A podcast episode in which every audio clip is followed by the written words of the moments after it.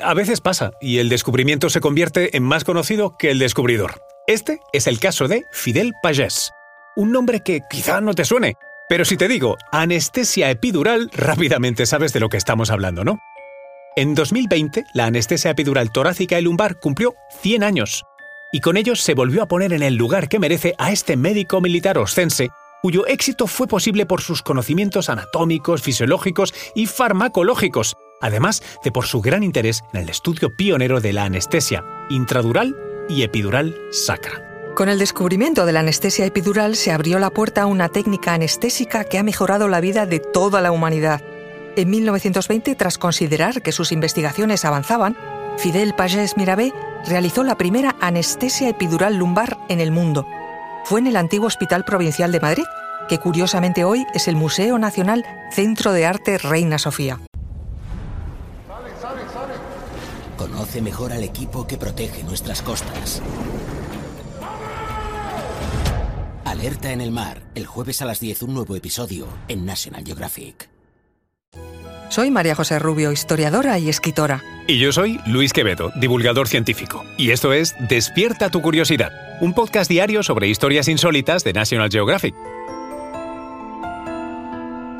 Y recuerda, más curiosidades en el canal de National Geographic y en Disney Plus. Fidel Pagés vivió solo 37 años, pero fueron muy fructíferos. Fue huérfano desde los 6 años y siempre destacó por ser un excelente estudiante. Estudió medicina en Zaragoza y fue allí donde encontró su vocación por la cirugía. Se licenció el 17 de julio de 1908 con premio extraordinario e ingresó en la Academia Especial de Sanidad Militar el 30 de septiembre un suceso militar, el llamado desastre del Barranco del Lobo, en la Guerra de Marruecos de 1909, le dio la oportunidad de demostrar sus grandes dotes quirúrgicas con los heridos de combate. A su vuelta a España desde Marruecos fue destinado al Hospital Militar de Carabanchel, pero por poco tiempo.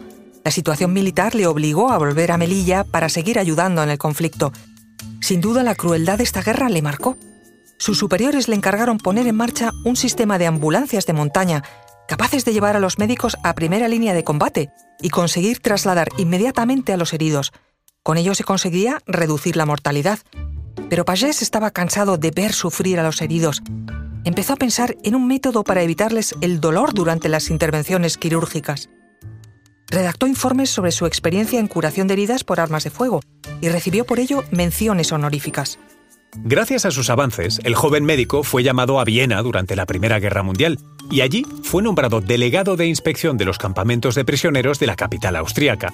A su vuelta a España, los artículos del científico español ponían el foco en encontrar una modalidad de anestesia para aliviar el dolor de los heridos y, sobre todo, algo impensable en aquel momento, poder operarlos de traumas abdominales. En 1919 fundó la Revista Española de Cirugía, donde publicó estudios sobre lo que hoy conocemos como anestesia epidural. Sus estudios sirvieron a otros médicos más jóvenes para interesarse por la novedosa disciplina. Rápidamente fue reconocido como uno de los cirujanos más innovadores, pero lamentablemente, y como en muchas ocasiones, lo fue más a nivel internacional que en España. Con el desastre de Anual en una nueva guerra contra Marruecos en 1921, Pagés volvió al frente mucho más preparado. Ahora realizaba operaciones con técnicas de anestesia que nadie antes se había atrevido a llevar a cabo. Lamentablemente el estrés le pasó factura y tuvo que solicitar un permiso para descansar. Un descanso trágico. El 21 de septiembre de 1923, el coche que conducía Fidel Pagés sufrió un grave accidente en el que su mujer e hijos resultaron gravemente heridos y él perdió la vida. Era una eminencia, pero solo tenía 37 años.